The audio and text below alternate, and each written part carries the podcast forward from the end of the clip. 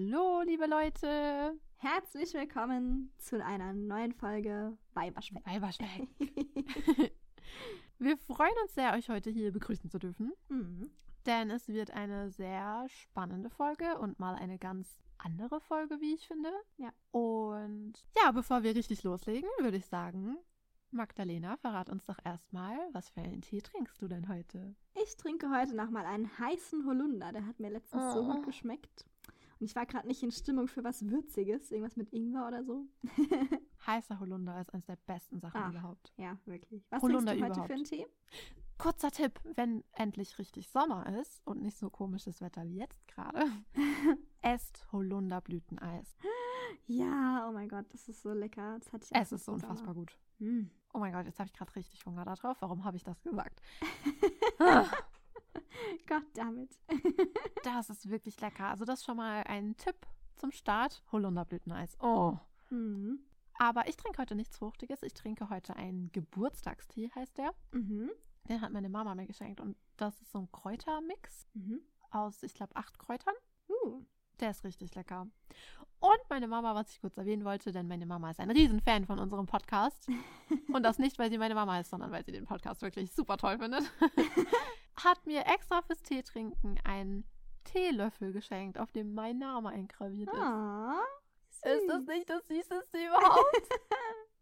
da steht Pauline. Wie süß. Mhm. Leute, ruft eure Mama an, wenn ihr das gerade hört und sagt ihr, dass, ja. ihr, dass ihr sie lieb habt. Das Leben ist so kurz. Ja, ist doch gut, dass wir schon mal so emotional starten, denn es wird. es wird nicht besser von ihr. Nein. Also. Aber bevor wir richtig. Also, erstmal, meine Freunde und Freundinnen. Ich hoffe, ihr sitzt auch gerade richtig bequem da und trinkt eine gute Tasse Tee. Am besten einen Kamilletee, denn es wird wirklich ein bisschen nervenaufreibend heute. Mhm. Also ich denke, mit Kamille seid ihr heute gut beraten. Ja. Und schnappt euch ein paar Kekse oder Schokolade, denn es wird wieder eine lange Folge. Mhm. Wie immer. Warum sage ich das überhaupt? Ich wollte gerade sagen, das glaub, brauchen wir euch, glaube ich, nicht mehr sagen jetzt. Ich schwör's euch, jedes Mal starten wir die Folge mit den Worten. Ich glaube, dieses Mal wird's kürzer. Ja, ich glaube, diesmal ist voll okay. Ich habe gar nicht so viel. Ja, jedes Mal starten wir und am Ende haben wir wieder einen neuen Rekord aufgestellt und Mhm. denken, wow, sie ist ja noch länger als sonst. Ja. Aber dieses Mal kann ich jetzt schon sagen, es wird eine lange Folge, weil ich habe wirklich viel Text. Oh ja, ich auch. Stellt euch auf was ein. Ja, deshalb vielleicht einfach schon eine ganze Teekanne kochen. Ja. Wir sind eine Weile hier. Ja, wir werden eine Weile zusammensitzen. Und ein bisschen Kekse können auch nicht schaden, Ja. denn ihr braucht wahrscheinlich ein bisschen Nervennahrung bei diesem Thema. Und bevor Magda anfängt, euch zu erzählen, um was für ein Thema es sich handelt, möchte ich noch ein paar Worte vorher sagen, denn wir werden dieses Mal das allererste Mal eine Kultur betreten, die wir, die nicht unsere Kultur ist Mhm. Und die wir, ich will nicht sagen, nicht verstehen können. Ich meine, es ist nicht so, als ob wir es nicht verstehen können, aber es ist, wie gesagt, nicht unsere Kultur und ich finde es ein bisschen anmaßend zu behaupten, nur weil wir ein paar Bücher gelesen haben oder Artikel gelesen haben oder Videos geschaut haben, dass wir das alles komplett verstehen und darüber irgendwie ein Urteil fällen könnten oder so. Das können wir nicht und das steht uns auch nicht zu. Mhm. Und deshalb wollen wir so wertfrei wie möglich und so neutral wie möglich über dieses Thema berichten und sprechen. Und wir geben uns wirklich die allergrößte Mühe, respektvoll über alles zu reden. Aber solltet ihr irgendetwas nicht gut finden, was wir sagen oder wie wir es sagen, also sollte euch irgendwas auffallen, was wir eurer Meinung nach noch verbessern könnten, denn es wird ja nicht das letzte Mal sein, dass wir über andere Kulturen sprechen, dann sagt es uns bitte. Also wir sind immer offen für Kritik Mhm. vor allem in diesem Bereich, weil wir wollen wirklich niemandem auf die Füße treten oder irgendwas. Wir finden das alles super spannend und möchten nicht, dass irgendwer sich dadurch beleidigt fühlt oder dass es irgendwie eine negativ, ein negatives Gefühl bei irgendwem hervorruft. Mhm. Ja, absolut. Und deshalb ist es uns ganz wichtig, dass ihr wisst, wenn euch etwas auffällt, was wir beim nächsten Mal besser machen könnten oder anders machen könnten, sagt es uns sofort. Ja. Aber wie gesagt, wir geben uns die allergrößte Mühe, aber man macht eben leider manchmal auch Fehler, ohne es zu merken. Ja, man weiß ja nie. Also man steckt halt einfach nicht drin. Ne? Also Pauline hat ja schon gesagt, das ist einfach nicht unsere, also wir kommen nicht aus dieser Kultur, über die wir heute reden. Und von daher können wir natürlich versuchen, es ähm, so wertfrei wie möglich zu gestalten, aber manchmal hat man einfach, sagt man vielleicht was, was einem selber nicht wertend vorkommt, aber was vielleicht anders wirkt letztendlich. für jemanden, der vielleicht aus dieser Kultur selber stammt oder äh, deren Eltern oder Großeltern aus der Kultur stammen. Also da sind wir gerne auch offen, weiter zu lernen natürlich. Ne? Also genau. Absolut, absolut. Ich meine, wahrscheinlich hat das jeder in seinem Leben auch schon mal selbst, also ich habe das auch schon mal gemerkt, ähm, dass ich bei manchen Dingen mir irgendwie auf die Füße getreten gefühlt habe mhm. und mir dachte, oh, das finde ich jetzt irgendwie für mich persönlich nicht so angenehm, wie jemand das gesagt hat, aber der andere ja. hätte das wahrscheinlich niemals so empfunden. Ja. Und deshalb, wie gesagt, sollten wir irgendwas eurer Meinung nach nicht gut sagen oder rübergebracht haben, dann sind wir immer offen für konstruktive Kritik. Immer, sowieso. Aber ich hoffe natürlich, dass das gar nicht erst passieren wird und dass ihr die Folge genauso genießen werdet wie wir, denn wir finden das Thema wirklich interessant und sind mhm. wirklich froh, dass wir dieses Mal dieses Thema besprechen. Ja, absolut. Und noch eins vorweg. Wie gesagt, das ist eine andere Kultur und eine ganz andere Sprache. Und wir haben die Worte, die wir sagen, nachgelesen, nachgeprüft, aber sollten wir sie falsch aussprechen, bitte verzeiht uns. Wir geben wir uns wirklich alle Mühe, aber es ist gar nicht so leicht. Mhm. Es ist nun mal eine komplett andere Sprache. Wir beide können sie nicht. Ich weiß nee. ja nicht, was du so kannst, Magda, aber ich kann sie nicht. Ich kann kaum Deutsch, hör mal. ja. Oh Gott, wenn ich manchmal mir selbst zuhöre, denke ich auch, vielleicht sollst du mal einen Deutschkurs besuchen, aber okay. Ja. Aber. Sollen wir den Zuhörern dann mal erzählen, um, was hier, um, welches Thema, um welches Thema wir hier die ganze Zeit so herumschlawenzeln? Ja, sollten wir. Ich glaube, die sitzen auch schon da und denken, worüber reden sie? Oh Gottes Willen, was ist da los? Was doch nicht so spannend. Nein, genau. Also wir haben uns heute, wie gesagt, schon ein sehr spezielles Thema rausgesucht, ein sehr interessantes Thema. Wir fliegen heute mit euch zusammen nach China. Das ist das Land, in dem wir uns heute bewegen werden. Und wir wollten heute speziell mit euch gerne über das Thema Footbinding reden. Ich werde euch auch gleich erzählen, was es ist keine Angst, wenn ihr noch nie von dem, dieses Wort gehört habt oder von, oder von dem Thema gehört habt. Footbinding ist eine antike Technik, um Füße durch tatsächlich Gewaltanwirkung, das muss man letztendlich so sagen, durch Gewaltanwirkung in der Form zu verändern. Die Chinesen nennen diese, diese Art von Füßen, die daraus entsteht, Lotusfüße. Da kommen wir auch nachher nochmal drauf zurück, warum das so heißt, warum die so genannt werden. Und es gibt sieben Kriterien, die Lotusfüße erfüllen müssen. Und zwar klein, schmal, spitz, gebogen, gut riechend, weich und gerade. Also, ja, so, so solche Lotusfüße, die kriegt man, wie, wie ihr euch natürlich schon vorstellen könnt, nicht über Nacht und auch nicht von selbst. Da wird Pauline natürlich nochmal gleich was zu erzählen. Mhm. Natürlich hat man es aber auch nicht zum Spaß gemacht, ja, wenn man das so sagen möchte, sondern es gibt mehrere Aspekte, warum man Füße gebunden hat. Man muss dazu sagen, es ist eine, eine Technik oder eine Praxis, die nur an Frauenfüßen angewandt wird. Und auch hier muss man natürlich aber dazu sagen, dass nicht zu jeder Zeit alle Frauen ihre Füße gebunden hatten. Es gab immer wieder Auf und Abs. Ja, die Prozentzahlen schwanken von zwischen 50 Prozent und 99 Prozent durch die Zeit. Es wurde über 1000 Jahre praktiziert, hat im antiken China begonnen und ja, diese Aspekte, warum man das gemacht hat, sind einmal der soziale Aspekt. Also die, also die chinesische Gesellschaft vor über von tausenden von Jahren oder über tausend Jahren war sehr strikt. Sie hatte sehr strikte Ränge. Das kennt man schon auch ein bisschen aus unserer Kultur. Ja, da gab es natürlich auch die Monarchie früher, klar. Aber ich glaube, da war die chinesische Gesellschaft nochmal einen Ticken ein Ticken extremer, wenn man das so sagen kann. Also die Kaiser und die Könige in China wurden wirklich wie Götter angesehen. Ja, und natürlich, klar, bei Hofe herrscht Disziplin und eine krasse Rangordnung, eine starke Rangordnung, stark ausgeprägt. Und äh, der Hof war somit ein unumstößliches Vorbild für den Rest der Gesellschaft. Also das war, ist dieser soziale Aspekt, ne? Also ja, Footbinding ist hier also viel mehr als nur ein Beauty-Standard. Ja, also man hat ja hier auch immer diese schmale Taille oder bestimmte Frisuren. Es ist viel mehr als das. Und zwar kann man wirklich sagen, dass eine Tochter mit gebundenen Füßen aus einem disziplinierten, guten Elternhaus stammt. So hat man diese Praxis betrachtet oder gebundene Füße überhaupt betrachtet. Und es bedeutete einfach, dass sowohl die Tochter als auch die Eltern, speziell natürlich die Mutter, weil die Mutter hat es in den meisten Fällen durchgeführt, Durchhaltevermögen haben und ähm, ja, dass die Frau mit den gebundenen Füßen sich keiner Obrigkeit widersetzt, was natürlich in so starken Hierarchien von oberster Wichtigkeit ist. Ja, starke Obrigkeit hier natürlich erstens dem Mann. Also wenn man eine Frau mit gebundenen Füßen heiratet, wird sie sich dir nicht widersetzen als Mann. oder auch der Gesellschaft. Also sie wird sich den gesellschaftlichen Normen und gesellschaftlichen Geflogenheiten fügen, weil sie ja, weil sie es nicht anders gewohnt ist. Sie hat gebundene Füße. Das ist sozusagen so ein Zeichen für, ja, dass sie einfach diszipliniert, diszipliniert ist und diese Rangordnungen einfach wertschätzt und auch respektiert. Und ich habe ja gerade schon gesagt, dass die Mütter meistens den Tochtern, Töchtern die Füße gebunden haben. Es gab auch Fußbindemeister, aber in den meisten, das war natürlich für, für reiche Elternhäuser klar, die haben dann so einen Fußbindemeister engagiert oder eine Fußbindemeisterin.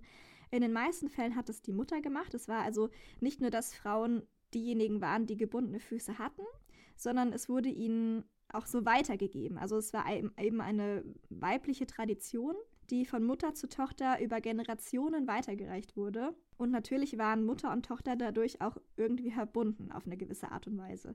Und natürlich äh, ein anderer Aspekt, den man auch nicht außen vor lassen sollte. Er ist in der chinesischen Mythologie sehr stark verankert. Was gebundene Füße angeht, ist der erotische Aspekt. Also ja, ganz oberflächlich betrachtet natürlich erstmal sind kleine Füße der, der Beauty-Standard. Es wird, ja, es gibt im, immer, immer so gewisse Beauty-Standards, die eine hohe Rangordnung haben. Das ist äußerlich diese kleinen Füße, aber auch sexuelle Vorteile, die man als Mann durch gebundene Füße haben soll, weil durch das Footbinding die inneren Oberschenkel und die Genitalmuskulatur gestärkt werden sollen und dadurch natürlich das, ähm, die Befriedigung des Mannes größer ist. Aber auch hier ist das nicht der einzige Aspekt erotischer Natur, sondern natürlich, ähm, ich weiß nicht, ob ihr gebundene Füße schon mal gesehen habt. Wir werden auf unserem Instagram-Profil natürlich Bilder posten von gebundenen Füßen in allen Lebenslagen, in allen Zeiten sozusagen, durch die Zeiten hinweg. Und diese sind natürlich sehr klein.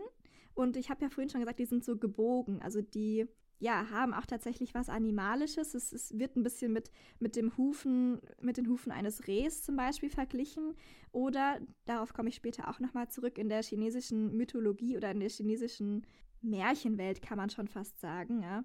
Auch mit den Pfoten eines Fuchses zum Beispiel. Mit, ne, also dieser, dieser animalische Aspekt ist natürlich auch erotischer Natur. Also das einfach, ja, genau, Punkt. Und genau, ich habe ja vorhin schon gesagt, dass meistens die Mütter den Töchtern die Füße gebunden haben oder eben in reichen Häusern, also am Hof oder in gut betuchten Häusern, Fußbindemeister speziell dafür engagiert wurden. Und wie diese ganze Praxis entstanden ist und was man da tatsächlich genau auch macht, kann euch Pauline erklären. Mhm. Das kann ich. Also, normalerweise wurde mit dem Footbinding begonnen, wenn ein Mädchen ungefähr zwischen fünf und acht. Das da ist schon sind, wirklich jung.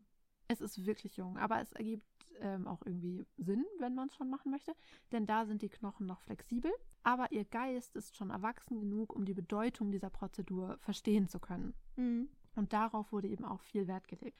Aber schauen wir uns doch mal an, wie die Prozedur dann genau vonstatten geht. Ich muss sagen, ich wusste es nämlich nicht. Ich hätte es gar nicht so genau mhm. ich hatte keine richtige Vorstellung, wie man das anstellt. Ja, weil man ja auch in der Regel selten ge gebundene Füße ohne Schuhe oder ohne Bandagen ja. sieht. Also in ja, der Regel, genau. wenn man halt Bilder oder Porträts zum Beispiel sieht von Hof oder irgendwie, also ja, also Royals, chinesische Royals, dann haben die natürlich in der Regel Schuhe an.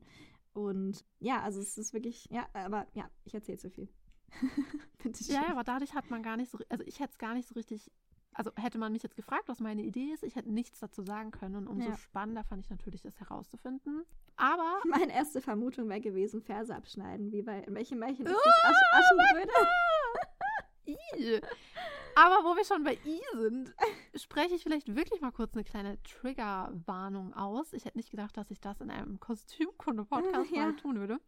Aber ich sag's trotzdem, denn es könnte vielleicht hier oder da für eher zart beseitetere ein bisschen unangenehm zu hören sein. Mhm. Wir schreiben äh, gerne auch in die Beschreibung rein, an welcher Stelle es vielleicht nicht mehr so triggering ist. Also genau. natürlich jetzt, na klar, wenn Pauline erklärt, wie man Füße bindet oder was diese Praxis genau beinhaltet, ist es natürlich schon, ja, ich habe ja schon gesagt, gebundene Füße bekommt man nicht vom Wünschen. Die entstehen nicht von heute auf morgen. Ähm, also es ist schon wirklich auch unter Gewalteinwirkung und deswegen, wir, wir schreiben euch gerne den, den Timestamp, wo ihr wieder einsteigen könnt, in die Beschreibung rein, falls euch das zu krass ist. Also ich habe mir schon ein bisschen Mühe gegeben bei, also weil ich werde auch den Bericht einer Zeitzeugin vorlesen mhm. und da habe ich schon ein paar Sätze auch weggelassen, die ich selbst irgendwie ein bisschen eklig fand. Ja. Aber ja, ich sag's wie gesagt nur lieber dazu, weil ich kenne auch Menschen, die sind einfach da ein bisschen empfindlicher und das ist auch vollkommen in Ordnung. ja, natürlich, klar. Und deshalb sage ich lieber. Nicht, dass hinterher die Leute sich wundern. In der Dusche zusammenkauern und, und eine halbe Stunde Ja, rein. Weil es ist unangenehm zu Ja, hören, es definitiv. Ich meine, ich habe es geschrieben und weiß deshalb, wie unangenehm es ist. Aber gut, von vorne. Wie gesagt, die Mädchen waren zwischen fünf und acht und Magda hat Mhm. ja auch schon gesagt, meistens waren es die Mütter oder Großmütter, die diese Prozedur geleitet haben. Und zunächst wurde der Fuß in einer Flüssigkeit aus Kräutern und Alaun eingeweicht, die Zehennägeln so kurz wie möglich geschnitten. Das war wichtig, weil sich dann keine Infektionen und so weiter dort bilden können. Danach wurden die Füße mit einer in eine Bandage eingebunden und alle Zehen außer dem großen wurden gebrochen. Und nachdem sie gebrochen wurden, wurden sie unter die Fußsohle gebogen. Und alle paar Tage wurden diese Bandagen dann gewechselt, der Fuß wurde ein bisschen gewaschen und jedes Mal, wenn du neue Bandagen bekommen hast, wurden sie noch enger eingebunden. Mhm. Und die Mädchen wurden dann auch immer dazu gezwungen, auf den Füßen zu laufen, auf spezial angefertigten Schuhen natürlich, damit die Füße auch diese Form bekommen. Das war ganz wichtig, dass du regelmäßig darauf läufst, was ich eine so unfassbar schlimme Vorstellung finde. Mhm. Aber ich dachte mir, man kann am besten verstehen, was eigentlich passiert ist, wenn man Menschen zuhört, die es miterlebt haben und generell im Leben, nicht nur bei Footbinding, sondern generell finde ich, man sollte versuchen, immer mehr mit Menschen zu reden als über Menschen. Mhm. Und in diesem Fall ist es natürlich ein bisschen schwierig, weil es diese Prozedur ja heute nicht mehr gibt und man deshalb schwer mit Leuten reden kann, die es selbst erlebt haben. Aber trotzdem möchte ich jemanden zu Wort kommen lassen, der es selbst erlebt hat. Es gibt nämlich ein Buch, das in den 30er Jahren erschienen ist und in dem werden Gedichte, Anekdoten und sonstige Berichte über Footbinding gesammelt. Und einer dieser Geschichten von einem Mädchen, deren Füße selbst gebunden wurden, möchte ich euch jetzt vorlesen. Und in dieser Geschichte wird die Prozedur des Füßebindens auch sehr gut geschildert. Mhm. Da sind so. sehr, sehr coole Zeitzeugenberichte auch übrigens drin in diesem Buch, was Pauline gerade erwähnt hat. Gathering of Fragrance. Ja, genau. Also wenn ihr das irgendwo findet, ja, in eurer Buchhandlung eures Vertrauens, können wir euch sehr ans Herz legen. Es ist wirklich eine sehr, sehr gute Sammlung, die nicht nur lyrische Stücke beinhaltet, sondern eben auch solche Zeitzeugenberichte. Ja, und die Betonung von dem, was Magda gerade gesagt hat, lag auf Buchhandlung eures Vertrauens. Ja, nicht die große im Internet. Nein. Unterstützt eure lokalen Geschäfte. Hashtag. Genau. Also, also gehen wir mal zu dem Zeitzeugenbericht. In eine altmodische Familie geboren, wurde mir der Schmerz des Füßebindens zugefügt, als ich sieben Jahre alt war. Im ersten Mondmonat meines siebten Lebensjahres wurden mir die Ohren gepierst und mit goldenen Ohrringen bestückt. Mir wurde gesagt, dass Mädchen zweimal leiden müssten, durch das Ohrenpiercen und durch das Füßebinden. Das Binden fing im zweiten Mondmonat an. Meine Mutter suchte nach Hinweisen für einen verheißungsvollen Tag dafür. Ich weinte und versteckte mich im Haus meines Nachbars. Aber meine Mutter fand mich, schimpfte mit mir und schleppte mich nach Hause.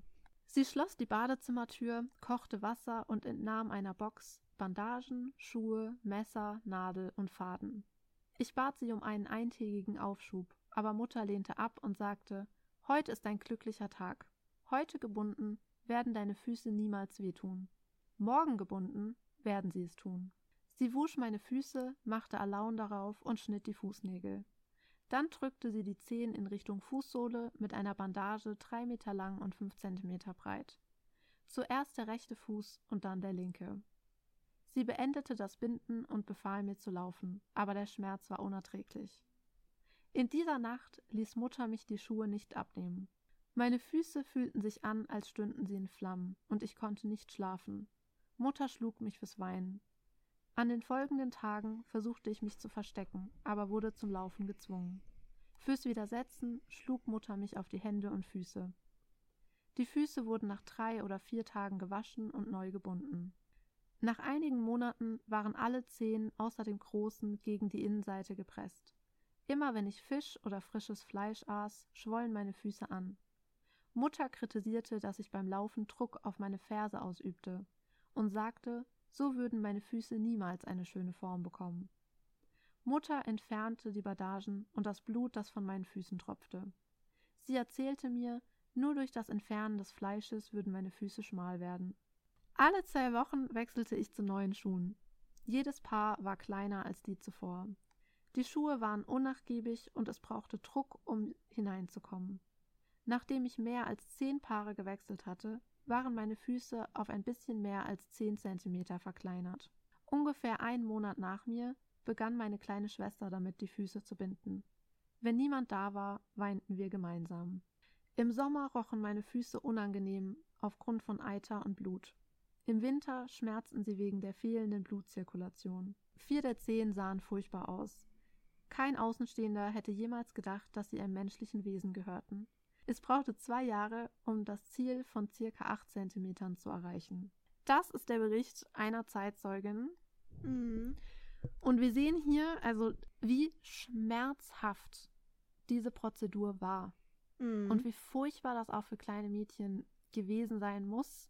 Die wussten, was auf sie zukommt. Ich meine, sie haben es ja auch von anderen aus, ihrer, aus ihrem Dorf gehört oder von großen Schwestern, Cousinen, Mhm. sonst was. Und allein diese Angst davor stelle ich mir schon sehr schlimm vor. Ja. Aber ich finde es auch wirklich gut beschrieben in dem, also in dem Mhm. Bericht jetzt ganz speziell, deswegen hat Paulina auch diesen Bericht ausgesucht, weil man, also man hört ja, dass die Schwestern zusammen weinen, weil sie eben relativ gleichzeitig durch dieses, äh, durch diese Prozedur durchgehen. Aber ich habe ähm, tatsächlich auch ein Zitat gelesen, ich habe es jetzt nicht mehr Wort für Wort im Kopf, aber es ist tatsächlich in der chinesischen Sprache so, dass diese Prozedur sehr, ja, beschönigt, sagen wir es mal so, beschrieben wird. Also es gibt einfach keine konkreten Wörter, die diese Prozedur in der chinesischen Sprache eins zu eins wiedergeben können. Und das bedeutet natürlich für die Frauen, dass sie A, nur sich selbst haben, also dich als einzelne Person, als Frau, die durchgeht, aber natürlich auch alle anderen. Und das ist deswegen so ein, so ein stilles, ja, wie so eine, wie so eine, du musst gar nicht darüber mit den anderen Frauen kommunizieren, weil du weißt, wie sie sich dabei gefühlt haben. Du kannst es durch ihren Schmerz kannst du sie nachvollziehen, aber jemand anderes, der diese Prozedur nicht mitgemacht hat, wird es niemals nachvollziehen können, hundertprozentig natürlich, weil es einfach in der chinesischen Sprache nicht die richtigen Wörter dafür gibt. Ja, genau so ist es. Und das finde ich, Und also das finde ich schon echt, das hat mich sehr beeindruckt, muss ich sagen, weil, also nicht beeindruckt im, ja, dass ich total euphorisch jetzt über diese Praxis bin, über, diese, über diese Prozedur, aber ich finde es schon, ja, es, es zeugt einfach von so einer, von so einem Durchhaltevermögen auch, finde ich, dass du diese Prozedur durchmachst und letztendlich mit niemandem darüber wirklich reden kannst, weil es nicht die richtigen Wörter dafür gibt, aber dass du mit den anderen Frauen, die gebundene Füße haben, auch gar nicht darüber reden musst, beziehungsweise dass es so ein, so ein in so einem stillen, nicht einvernehmen, das ist das falsche Wort dafür, aber so ein, so ein stilles Verständnis einfach dir entgegengebracht wird von den anderen Frauen, die eben auch gebundene Füße haben. Und das finde ich wiederum, wenn man das über diese, über diese Praxis so sagen kann, finde ich eigentlich sehr schön und es zeugt von einer unglaublichen Stärke und von einer unglaublichen, von unglaublich, unglaublichem Durchhaltevermögen auch von diesen Frauen. naja, ich denke, es ist halt rührend, dass die Frauen sich doch häufig eben so füreinander auch interessiert haben und Mhm. sich da durchgeholfen haben, aber irgendwie ja auch wieder nicht, weil ich glaube, also man darf nicht alle über einen Kamm scheren, niemals, auf gar keinen Fall. Es gibt solche und solche und so war es wahrscheinlich da auch. Weißt du, es gab wahrscheinlich Mütter, die haben da mit härterer Hand das gemacht als andere Mhm. Mütter. Aber ja, ich finde irgendwie, das kann den Schmerz dieser kleinen Mädchen, das darf man ja nicht vergessen, das waren kleine Kinder. Mhm. Das kann das halt nicht aufwiegen. Stimmt. Aber wir sehen, finde ich, in der Geschichte wirklich sehr, sehr schön die Prozedur, wie sie vonstatten ging und auch, dass eben jede paar, alle paar Tage die Bandagen dann gewechselt wurden, die Füße gewaschen wurden. Mhm. Aber eben auch, was das für Folgen hatte im Sommer und Winter, wie man da gelitten hat unter den Füßen. Und das Ziel waren diese Füße, die ungefähr 10 Zentimeter lang sind. Mhm. Das war das Ziel. Ja, so acht, siebeneinhalb bis äh, zehn Zentimeter, ja. Genau. Und also je kleiner, desto ähm, an, also desto besser natürlich, so gesehen. Ja, natürlich. Aber ich habe zum Beispiel auch ein, äh, einen Artikel gelesen vom Smithsonian Institut, der auch in unseren Shownotes sein wird. Mhm. Der war sehr interessant. Und da war auch eine Reporterin und die war vor Ort und die haben einen Beitrag darüber gedreht. Und dann wurde ihr ein Schuh in die Hand gelegt, den sie so zeigen sollte. Das war so ein Exemplar, das ist Footbinding und so weiter und so fort. Und hinterher meinte sie zu dem Producer, ja, das ist ja irgendwie Quatsch, dass wir gerade so einen Puppenschuh genommen haben als Mhm. Exemplar. Und dann haben sie sie aufgeklärt und meinten, nein, nein, das ist ein echter, authentischer Schuh von Ja. damals. Und in der Sekunde meinte sie, ist ihr das erst so richtig klar geworden, das ganze Ausmaß dieser Sache. Also Ja. wie klein die Füße wirklich waren. Und ja, ich kann mir das sehr, sehr gut vorstellen, weil ähm, ich weiß nicht, ich wollte eigentlich meinen Fuß messen, fällt mir da gerade ein. Als Vergleich. Naja, aber da wir jetzt gesehen haben, was Footbinding für soziale, erotische und andere Aspekte hat, warum man es gemacht hat und wie man es gemacht hat, wird Magdalena uns jetzt erzählen, wie man überhaupt auf die Idee gekommen ist. Sag Footbinding doch zu nicht meinen ganzen Namen, dann denke ich immer, ich habe was angestellt. also, Magda, let's go. ja, wie ist Footbinding entstanden? Wann vor allen Dingen? Da gehen die Meinungen stark auseinander. Also man kann Footbinding nach, also die ersten Aufzeichnungen von Footbinding sind uralt. Also ich habe ja vorhin von knapp 1000 Jahren gesprochen, die es prakti praktiziert wurde. Da reden wir natürlich über die Jahre, die es wirklich konstant praktiziert wurde und auch wirklich in der großen Menge der Gesellschaft praktiziert wurde. Aber es hat schon viel, viel früher angefangen und zwar bis zu zwei, über 2000 Jahre vor Christus in unserer Zeitrechnung. Also da gibt es die ersten Aufzeichnungen von nimmt man angebundenen Füßen immer mal wieder seit diesem Zeitpunkt und ab ungefähr dem 11. Jahrhundert äh, wurde es wirklich auch in der, ja, so blöd es klingt, aber in der Masse äh, praktiziert. Nicht nur bei Hofe und nicht nur einzelne Damen, sondern wirklich, ja, viele, viele chinesische Frauen. Da wir natürlich wissenschaftlich jetzt wenig Daten haben, auf die wir uns berufen können, bis zu diesem Zeitpunkt, ne, bis ungefähr ins 11. Jahrhundert, habe ich mir überlegt, dass es vielleicht auch, dadurch kann man vielleicht auch ein bisschen besser nachvollziehen, was die Begeisterung, oder was heißt Begeisterung, aber warum es sich auch so lange gehalten hat vielleicht. Also Footbinding ist sehr, sehr stark in der chinesischen Mythologie auch verankert und in der chinesischen Literatur, Lyrik. Also es gibt sehr, sehr viele Gedichte und sehr, sehr viele, ja, sehr, sehr viel, sehr, sehr viel Material und sehr, sehr viel Niedergeschriebenes einfach zu gebundenen Füßen. Also so ein Mysterium wurde darum schon fast irgendwie kreiert. Und das finde ich eigentlich den viel interessanteren Aspekt. Also ich habe es eh nicht so mit Zahlen, deswegen dachte ich mir, bevor ich euch jetzt hier ja irgendwie so eine Timeline können wir uns sparen. Ich finde das viel, viel interessanter. Deswegen, ja, fangen wir mal an mit zwei Geschichten, die ich euch gerne erzählen möchte. Und zwar einmal auf einem, ja, über ein Lied. Das basiert auf der sagenumwobenen ähm, Liebeskon Lieblingskonkubine des Kaisers. Und zwar, ähm, ich lese euch kurz einen Auszug daraus vor, auch nochmal. Wir haben heute sehr, sehr viele Zitate, das finde ich eigentlich ganz cool. Mhm. Ähm, wir haben ja schon gesagt, wir wollen eigentlich mehr die Zeitzeugen aussprechen lassen und vor allen Dingen die Frauen, die mit gebundenen Füßen tatsächlich. Also hat ja Pauline schon vorhin auch den Auszug vorgelesen aus dem Buch, wie es tatsächlich vonstatten ging. Aber ähm, genau, also, dieses Lied geht ungefähr so. Ich singe es euch jetzt nicht vor, ich sag's mit, sag nur Text. Nein. Gesalbt mit, gesalbt mit Gerüchen tut sie Lotusschritte, doch oft traurig läuft sie mit fließender Leicht, fliegender Leichtigkeit, sie tanzt wie der Wind, keine greifbare Spur hinterlassend. Eine andere versucht sich heimlich in diesem Palaststil, fühlt doch große Not zu stehen. So wunderlich klein, dass sie, dass sie Beschreibungen bekämpfen, bis sie sich im Handballen befinden. Das war jetzt nur ein Auszug aus dem äh, Liedtext von Sushi. Aus der, wurde geschrieben in der Song-Dynastie, also ungefähr um das, ja, im 11. Jahrhundert irgendwann. Und dieses Lied, habe ich ja gerade schon gesagt, basiert um, auf der sagenumwobenen Lieblingskonkubine des Kaisers der damaligen Zeit. Die Dame hatte den Namen Yao Ning. Und äh, die Sage, also was heißt die Sage, aber man sagt, dass der Kaiser für seine Lieblingskonkubine, für Yao Ning, eine zwei Meter hohe goldgeschmiedete Bühne in Form eines Lotus errichten ließ. Und äh, Yao Ning muss wohl eine sehr talentierte Tänzerin gewesen sein, die, wenn sie tanzte, aussah wie eine Wolke, die über das Wasser gleitet. Und äh, man sagt auch, dass sie sich die Füße zu Halbmonden gebunden und also gebunden hat und viele der Damen am Hof taten es ihr gleich. Und ja, das war, das ist eben diese, diese Story, auf die man sich in diesem Lied so ein bisschen, äh, die dieses Lied so ein bisschen beschreibt, ne?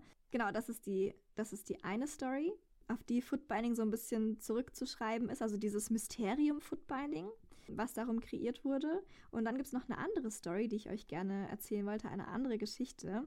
Und zwar über eine Dame namens Daji, ist auch eine Konkubine und zwar aus dem aus einer früheren Dynastie. Also wir haben ja gerade schon von Yao Ning erzählt, von der Lieblingskonkubine des Kaisers. Daji hat ein paar Jahre davor gelebt, also einige Jahre davor tatsächlich. Und ähm, dieser Dame, Daji, sagt man nach, dass sie vom Himmel entsendet worden sei, um diese damals sehr, sehr korrupte Monarchie zu zerstören. Und zwar war sie eigentlich eine Fuchsfee, deswegen habe ich damals, äh, vorhin schon, damals, damals im 11. Jahrhundert, vorhin schon ähm, diese Fuchspfoten angesprochen. Als Fuchsfee wurde sie eigentlich geboren, sage ich mal, und äh, ja, musste sich natürlich, um den, um den Regenten zu verführen, in Menschenform verwandeln. Aber ihre Füße sind immer Fuchspfoten geblieben. Also das hat sie nicht geschafft, ihre Füße zu verwandeln. Und dann hat sie ihre Füße, um das natürlich zu vertuschen, in Stoffbahnen eingehüllt und wunderschöne Schuhe natürlich angezogen, um dem König eben zu gefallen. Und sie hat es letztendlich auch geschafft, der Sage nach, diese Dynastie zu stürzen oder diese Monarchie. Und da auch wieder, ne, wie das eben so ist, wenn, wenn der König einen Favorite sich ausgesucht hat, guckt man natürlich, was macht die so besonders. Und dann haben das eben die meisten Damen oder viele Damen am Hofe auch wieder ihr nachgemacht. Also es ist immer so ein bisschen auch dieses, was wir in der letzten, in der, in der Spätgotik-Folge auch hatten, dieser Trick, dieser Bubble-Up-Effekt war es da. Ähm, und hier ist es eben dieser typische Trickle-Down-Effekt. Ne? Irgendwas startet man am Hof, einen gewissen ähm, Beauty-Standard oder einen gewissen Modetrend und über die Jahre tröpfelt es so ein bisschen in die Bevölkerung herab. So war es bei, Schuh, äh, bei Footbinding eben auch. Es hat am Hof gestartet, das kann man tatsächlich nachvollziehen. So, so sicher sind, die, sind sich die Wissenschaftler. Und mit der Zeit haben es eben auch viele Leute aus der Bevölkerung nachgeahmt. Und wie populär Fuß, Fußbinden oder Footbinding letztendlich war, ich habe ja schon gesagt, es gibt sehr, sehr viele Gedichte und sehr, sehr viel Literatur, sehr, sehr viel Lyrik über das Thema oder über Frauen mit gebundenen Füßen und ähm, wie sie, wie schön sie waren und wie man sie bewundert und so. Und das ging wirklich so weit, nicht nur, dass die Dichter von selber diese, Dichte, diese Gedichte geschrieben haben, sondern dass es wirklich auf Kaisers Geheiß im 14. Jahrhundert ein Gedicht geschrieben wurde, und zwar Lied für das tanzende Mädchen, das seine Schuhe auszieht. Also hier wird wirklich auch in dem Gedicht oder in dem Lied erzählt, wie sehen diese Füße vielleicht wirklich aus oder man bekommt so ein bisschen so einen Einblick in hinter die Fassade in, dem, in diesem Lied. Ja, da würde ich auch noch mal einen Auszug kurz vorlesen draus, weil ich es so schön beschrieben finde und wirklich, also das, ja, habe ich ja schon gesagt, also in der chinesischen Sprache gibt es sehr, eigentlich keine passenden Wörter, um diese Praxis zu beschreiben, aber es gibt eben sehr, also dadurch wirkt es natürlich sehr romantisiert alles, das muss man wirklich auch im Hinterkopf behalten, aber ich finde es tatsächlich in diesem Lied sehr, sehr schön beschrieben und man kann trotzdem ganz gut die Folgen nachvollziehen. Also es wird sehr schön beschrieben, aber es wird nicht unbedingt beschönigt, würde ich sagen. Also, das flatternde weiße Band halb offen, Füße so weich und klein wie Bambussprösslinge, Wolke von drei Zoll in die Hand getrieben. Ein neuer Mond erwächst aus dem seichten Wasser, nach dem Tanz auf dem Elfenbeinbett zieht sie sich erschöpft zurück, wie die ungleichen Spuren wilder Gänse im Sand, die goldenen Lotusse zu schmal und zu klein zum Laufen, steht sie einsam auf den Jag äh, Jadestufen gegen den Ostwind. Ich kriege jedes Mal Gänsehaut, wenn ich das lese, wirklich. Ja, weil ich finde, es ist, ist wirklich, äh, es beschreibt so ein bisschen vielleicht, wie, wie sich die Damen auch oder wie sich die Frauen mit gebundenen Füßen auch innen drin gefunden, gefühlt haben. Also ja, sie steht einsam auf den Jadestufen.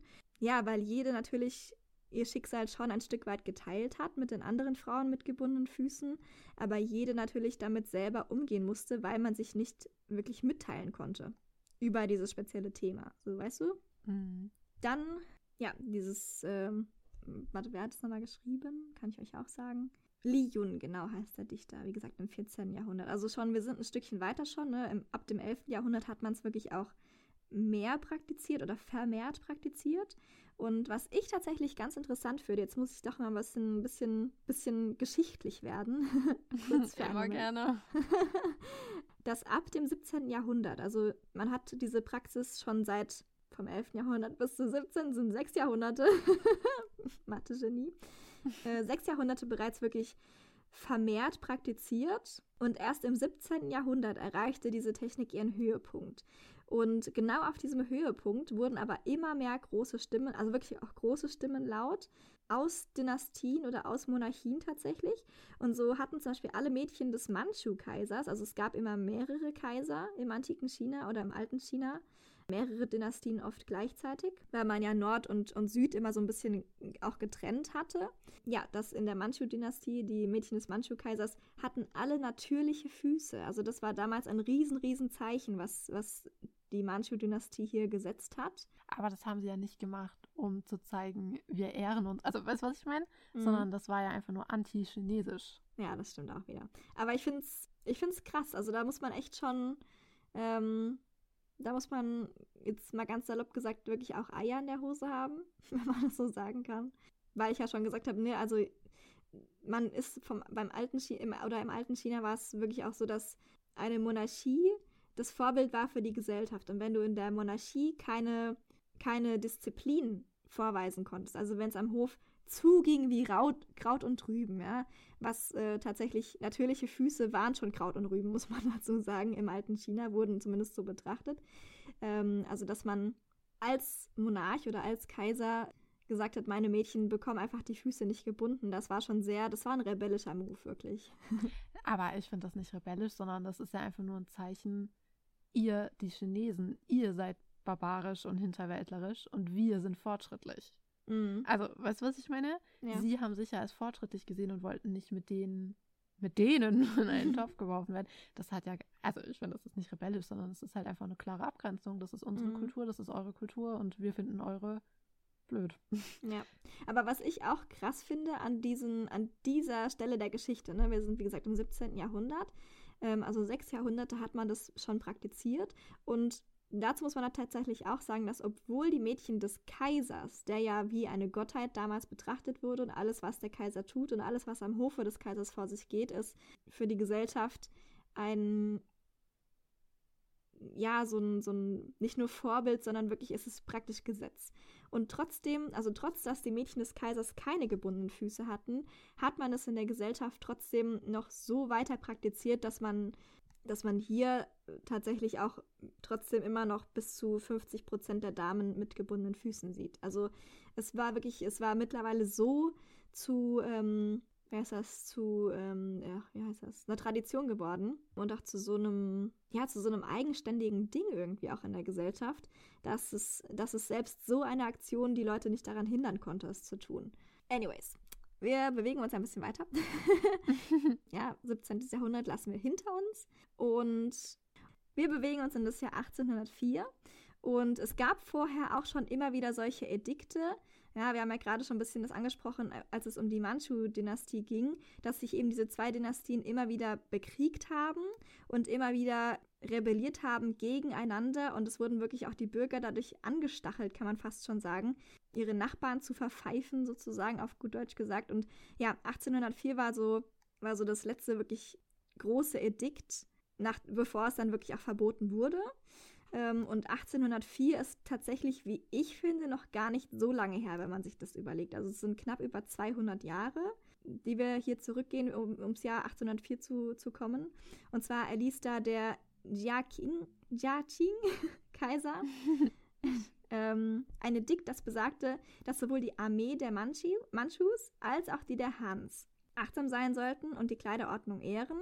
Äh, sollten sie junge Erwachsene finden, die sich nicht angemessen kleiden oder gebundene Füße haben, sollen sie deren Eltern angemessen bestrafen, nach den Richtlinien für Kriminelle, die den Regulierungen der Regierung nicht folgen. Also man hat hier schon wirklich versucht, auch durch, durch Regeln und durch Gesetze auch, ne, also Richtlinien für Kriminelle. Es war ein Vergehen, die Füße zu binden. Und trotzdem hat man es, hat man es weitergemacht. Das war so, der, war so der letzte, das letzte große Aufbäumen, es zu verbieten, bevor es dann letztendlich wirklich verboten wurde. Und ähm, ja, es, wie gesagt, es ist ein bisschen mehr als 200 Jahre her, dieses Edikt. Und ja, ich bin mal gespannt. Pauline erzählt uns jetzt gleich, wann es letztendlich wirklich verboten wurde. Und ihr werdet staunen, es hat nämlich noch eine ganze Weile gedauert. Oh ja, das stimmt. Denn wie wir ja gerade eben schon gehört haben, gab es in der Geschichte immer mal wieder negative Meinungen übers Footbinding oder eben auch Versuche, es zu verbieten. Aber so richtig, also so richtig eine Front dagegen gebildet, hat sich erst Ende des 19. Jahrhunderts. Mhm. Und da begann dann wirklich etwas sich zu verändern. Und zwar langsam, aber sicher. Chinesische Intellektuelle begannen nämlich jetzt sich gegen das Füßebinden auszusprechen und begann, äh, begann, begangen und begannen auch sich zu Anti-Footbinding-Kampagnen zusammenzuschließen. Und ihr großes Ziel war es eben, China zu modernisieren und zu reformieren. Und für sie war Footbinding ein Teil des alten, etwas abgehängten Chinas und deshalb musste es gehen. Mhm. Sie hatten dafür aber verschiedene Gründe. Ein Mann, den ich ziemlich sympathisch fand, der war wirklich auf der Seite der Frauen und das war für ihn einer der großen Gründe, warum er Footbinding auch verboten haben wollte. Und dieser Mann hieß, ich hoffe, ich spreche es richtig aus, Liang Qichao. Und er sah das Füßebinden als Teil der Unterdrückung des Patriarchats gegenüber Frauen auf der ganzen Welt an.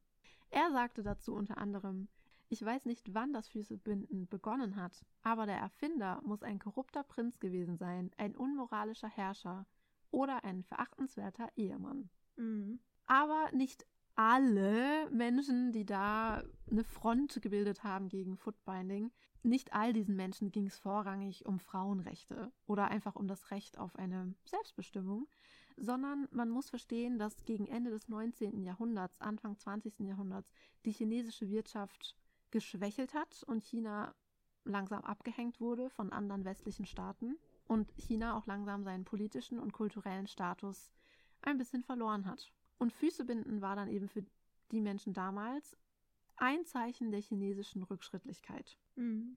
Und in dem Buch, in dem Magda und ich zum Beispiel beide gelesen haben, das wir euch auch natürlich in die Show Notes packen werden. Also ja, klar. Das ist wirklich eine große Leseempfehlung, das ist wirklich toll mhm. hat der Autor diesen Zustand, wie ich finde, sehr, sehr schön beschrieben.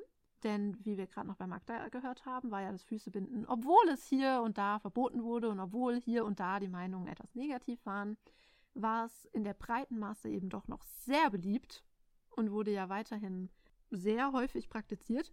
Und mhm. plötzlich hat sich jetzt eben um die Jahrhundertwende herum diese Anti-Footbinding-Organisation irgendwie so zusammengeschlossen. Und plötzlich hat man Footbinding ganz anders gesehen. Und wie ich eben finde, hat der Autor das sehr, sehr schön beschrieben, diesen Zustand, denn er hat gesagt, gebundene Füße wandeln sich vom Symbol eines nationalen Schatzes zu einer nationalen Schande, von Zivilisation zu Barbarei, von wunderschön zu hässlich, von High Fashion und High Class zu rückschrittlich und Ignoranz der Bürgerlichen. Mhm. Und während die Abneigung gegenüber gebundenen Füßen stieg, stieg auch gleichzeitig die Begeisterung für natürliche Füße denn sie waren ein Zeichen für die neue Generation. Sie symbolisierten Gesundheit, Freiheit, Intelligenz, also ein neues China. Denn die Denker der ersten Stunde waren längst nicht mehr die einzigen zu dem Zeitpunkt, die diese Tradition ablehnten. Überall begannen sich langsam Bewegungen zu gründen, die sich gegen Footbinding engagiert haben. Und unterstützt wurden sie da, dabei sehr stark von christlichen Missionaren, die im Land waren, und ausländischen Frauen, die in China lebten. Und diese Frauen schrieben zum Beispiel auch eine Petition an die Kaiserinnenwitwe Xixi, die später noch eine Rolle spielen wird, mit der Bitte um Unterstützung. Wir sehen also, zu Beginn des 20. Jahrhunderts hatte sich wirklich eine sehr breite Front gegen Lotusfüße gebildet. Mhm. Aber wie gesagt, es ging dabei nicht nur um Frauenrechte. Auch hier wieder, ich will nur noch mal betonen, ich will niemand über denselben Kamm scheren. Es gab wahrscheinlich solche Menschen und solche Menschen. Aber im Großen und Ganzen ging es eben nicht nur um Frauenrechte, sondern auch um die wirtschaftlichen Interessen. Denn wie ich vorhin schon gesagt habe, die Lage zur Jahrhundertwende in China war nicht sonderlich gut. Und Footbinding wurde von den Gegnern nicht nur als Zeichen der Unterdrückung angesehen, sondern als wirtschaftliche Bürde für das ganze Land. Denn ihr müsst euch vorstellen, anstatt auf den Feldern und Fabriken zu arbeiten, saßen die Frauen mit gebundenen Füßen zu Hause und waren unfähig für solche Arbeiten. Und stattdessen, also so haben das die Menschen, also viele Menschen damals eben in ihren Köpfen gesehen, diese Frauen können nicht arbeiten, sie leisten keinen Beitrag zu unserer schwächelnden Wirtschaft. Und noch dazu geben sie all ihr Geld und investieren all ihre Zeit in Schuhe und Füße. Mhm. Und das ist natürlich, wenn ein Land wirtschaftlich gerade leidet, ist das natürlich, äh, ja, wird das nicht mehr ganz so toll angesehen wie noch 100 oder 200 Jahre zuvor. Ja, wird natürlich besonders deutlich, wenn halt in der westlichen Welt die, die Industrialisierung schon so weit fortgeschritten ist und wirklich auch Frauen regelmäßig, also nicht mal nur Einzelfälle, sondern wirklich regelmäßig auch in Fabriken ähm, Arbeit gefunden haben. Und in China, ja, war das einfach eben, ja, die wurden dadurch einfach ein bisschen abgehängt, ne?